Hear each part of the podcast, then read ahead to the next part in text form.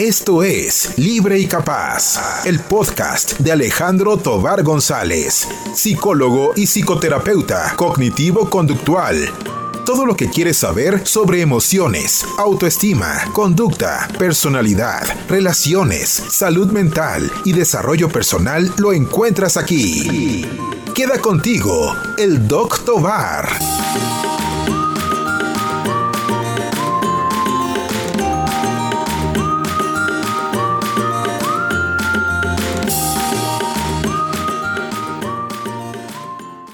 Hola, ¿qué tal? ¿Cómo estás? Espero que muy bien.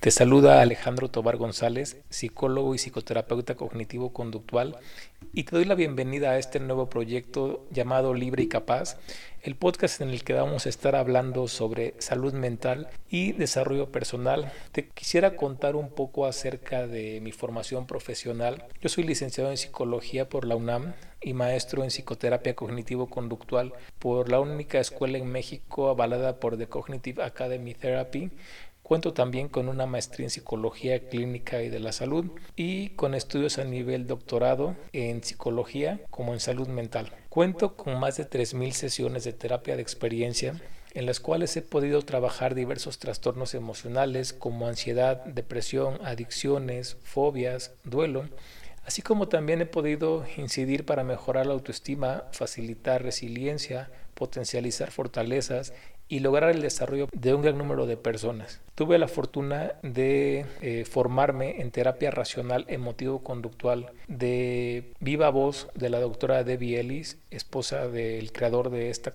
de esta terapia, el doctor Albert Ellis, por lo que además de haber tenido un entrenamiento de calidad, pues he podido comprobar cómo es que esta técnica o esta corriente en específico ayuda muchísimo a los pacientes. Es una de mis favoritas. Si no hiciera esta terapia, no haría ninguna otra. Eh, creo que las intervenciones basadas en evidencia científica serán lo más adecuado cada quien va a decidir si prefiere una cuestión más pseudocientífica o incluso metafísica o más mágica.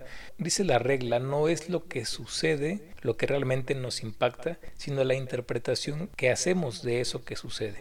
Esta es una cuestión muy vieja, es un planteamiento de Epicteto de por ahí de hace 25 siglos. Entonces, el doctor Albert Ellis y el doctor Aaron Beck retoman este planteamiento y de ahí estructuran la terapia cognitivo-conductual, que básicamente se basa en qué interpretaciones estoy haciendo de lo que me sucede y de ahí se van a derivar sentimientos, emociones, pensamientos y van a derivar en una conducta. Por eso me agrada. Te voy a contar un poco acerca de por qué la terapia psicológica funciona. Cinco aspectos de por qué la terapia psicológica funciona. En primera, te desahogas. No es que esta sea la finalidad de una terapia, pero sí es un buen inicio. El segundo aspecto es que te sientes escuchado o escuchada y no te sientes juzgado o juzgada. Esto te permite ser más tú, más natural, poder expresarte. El tercer aspecto del por qué la terapia psicológica funciona es que adquieres nuevas perspectivas, producto de las técnicas que se van implementando a lo largo de las sesiones. Y además, como cuarto aspecto, cuentas con la ayuda de un profesional que conoce la teoría, que conoce las técnicas y tiene experiencia ya en la conducta, en las emociones. Como quinto aspecto, te menciono que eh, la terapia psicológica funciona porque puedes tomar conciencia de aspectos que no veías, que no habrían surgido si no hubiera sido por las técnicas terapéuticas. Los llamados insights o los famosos darte cuenta o toma de conciencia, de los cuales va a partir para otras tantas situaciones que vendrán posteriormente después de la toma de conciencia.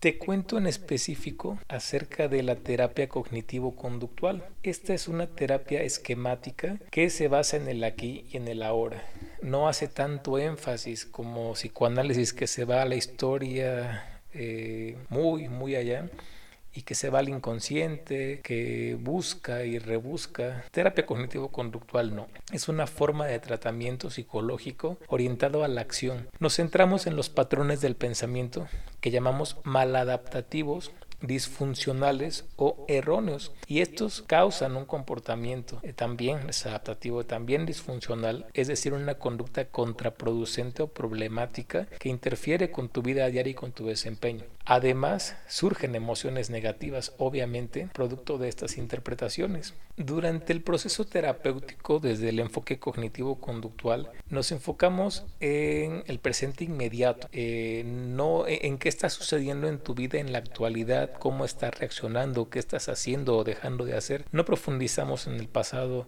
Cognitivo-conductual se enfoca en situaciones específicas. En las sesiones vamos a identificar conductas, pensamientos, interpretaciones y creencias a fin de reforzar aquellas que sí te sirven y modificar las irracionales, las inapropiadas o las disfuncionales. Además, generamos mecanismos que van orientados a reforzar tu autoestima, a mejorar tu autoconcepto. ¿Para qué? Para que además de esto desarrolles una comunicación asertiva, desarrolles autonomía, mejores tus habilidades sociales, entre otros beneficios de la terapia. Esta tiene una acción educativa bien marcada. Yo lo veo como un proceso similar a si fueras a la escuela o tomaras un curso donde te ayudan a monitorear, a identificar, a describir, a manejar ciertas situaciones, en este caso pensamientos y conductas. Aprendes las habilidades y estrategias que requieres para que puedas ser tu propio terapeuta. Esto es muy importante. Cognitivo conductual no quiere que estés en terapia toda la vida. Quiere que tú aprendas y tengas las herramientas para que las apliques en la vida diaria. Y para esto nos ponemos un tiempo una duración estimada entre 10 y 20 sesiones. Cognitivo conductual quiere que tú seas quien se autorregule y quien pueda aplicar, quien pueda resolver problemáticas, reducir el impacto del estrés, evitar conflictos,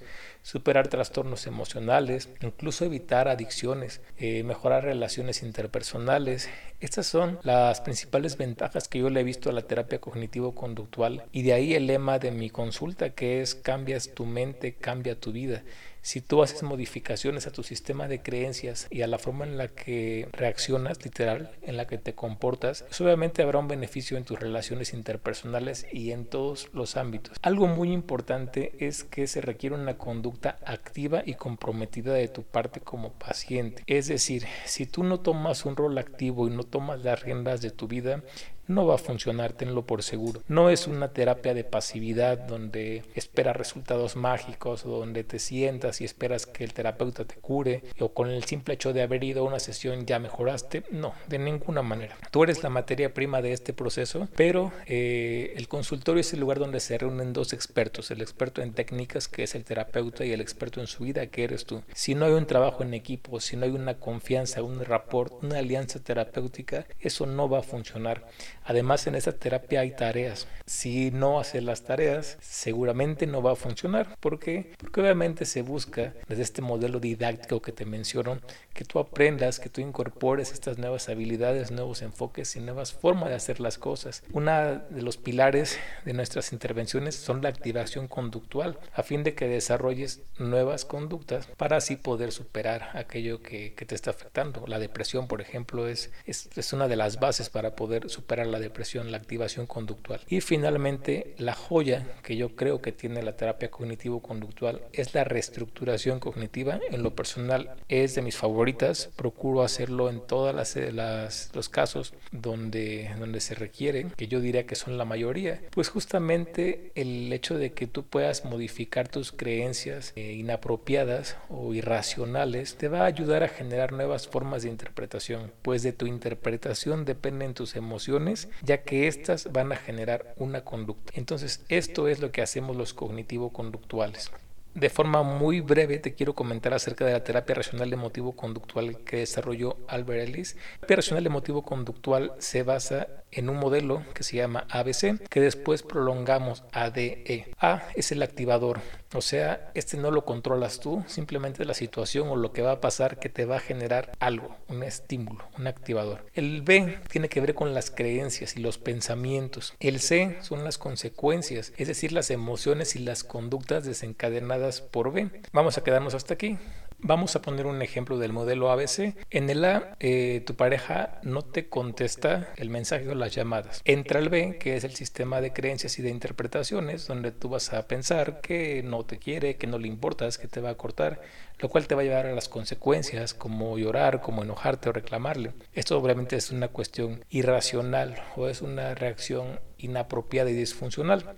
Por el contrario, si modificamos la interpretación y decimos, ok, no me contesta porque quizá está durmiendo o se está bañando o simplemente olvidó el teléfono, entonces ya no tendría sentido que me enojara. Si así fuera, hay que buscar otra vez y regresarnos a por qué me estoy enojando si no tengo una razón para hacerlo. Entonces, eh, no, no se busca un hermetismo, no es que nosotros tengamos la sapiencia y la verdad de todo, sino al contrario, es un modelo bastante digerible que ahí está y en lo personal yo sí lo difundo, me encanta que la gente lo conozca y lo aplique independientemente de la situación en donde estén. El D y L, que son los, los aspectos que nos faltan, el D se refiere a un debate, es decir, cuestionarme por qué creo lo que creo y qué me está provocando, por qué esa interpretación y no otra, qué beneficios podría obtener o qué cambia si es que yo hago una interpretación distinta. Este debate cognitivo nos va a llevar al paso E, que son las nuevas creencias y efectos, o lo que la terapia cognitivo-conductual va a denominar la reestructuración cognitiva, es decir, el que mi mente desarrolle nuevas formas de interpretar y por lo tanto de sentir y de comportarse. Así es como funciona la terapia cognitivo-conductual.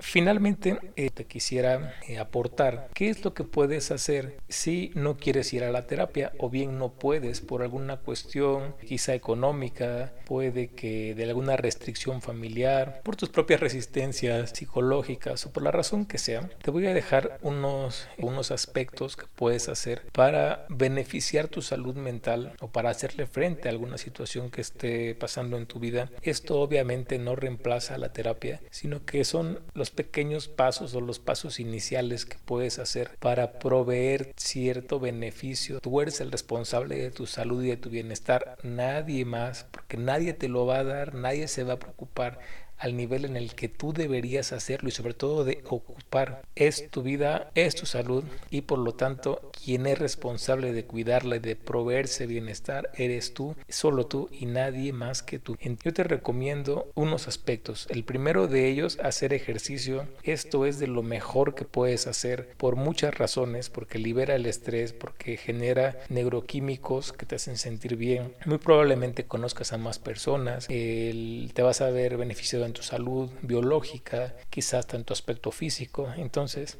hacer ejercicio es una de las mejores cosas que puedes hacer. Otro de ellos es disfrutar de la naturaleza, salir, pasear, tomar un poco el, el, aire, como se dice, poder asolearte, poder nadar si te gusta. Esto te vendrá bastante bien. Un tercer aspecto que puedes hacer para proveerte bienestar es orar o meditar. El famoso mindfulness o para la gente que, que tiene sus creencias religiosas y le gusta rezar u orar, viene bien, está comprobado científicamente que activa zonas cerebrales que te dan tranquilidad, tal como lo hace la meditación que no es más que grandes rasgos estar aquí y ahora. Otro aspecto que puedes hacer es procurar una red de apoyo, independientemente de qué tan amplia sea, si solo es una persona o tres o cinco o diez, si es la familia, qué bien, si no, mm, no importa demasiado, siempre y cuando tú tengas una red de apoyo, es decir, alguien que tú sepas que puedes confiar que va a estar ahí para ti. Aquí yo agregaría algo, estar contigo va a ser un gran beneficio cuando tú confías en ti, cuando tú te abrazas, te aceptas y te escuchas, te valoras y sabes que lo vas a poder lograr, aunque los demás no lo hagan, aunque todo lo contrario te tiren tierra, te ataquen, te descalifiquen, siempre y cuando tú sepas que vas a, a poder, sin duda, si tú estás contigo, todo lo demás va a ser más fácil. Es algo en lo que yo me he enfocado en mi investigación y en mi labor profesional y son las tres A's de la salud mental. Autonomía, autoeficacia y autorregulación. Si las tienes, muy probablemente vas a estar protegido de padecimientos emocionales y además vas a disfrutar más tu vida, vas a expandir esta situación de bienestar. Y finalmente buscar cada día algo por lo que puedas sentirte afortunado. Esto es importante. Algunos padecimientos hacen que te olvides de esto, lo que sí tenemos en lugar de aquello que carecemos. Este es el enfoque de la psicología positiva que también por supuesto vamos a desarrollar más adelante. Bien, pues hasta aquí este primer capítulo. Espero que te sirva, espero que lo hayas disfrutado. Eh, yo me siento muy afortunado y muy satisfecho cuando sé que esto se puede transmitir puede llegar a otra persona, porque esa es una cadenita, es como prender muchas velas. Una vela prende a la otra y otra a otras más y así. Espero que te sirva y por aquí nos vamos a estar escuchando. Recuerda, las buenas cosas ocurren todos los días, solo tienes que darte cuenta de ellas. Hasta la próxima. Thank you.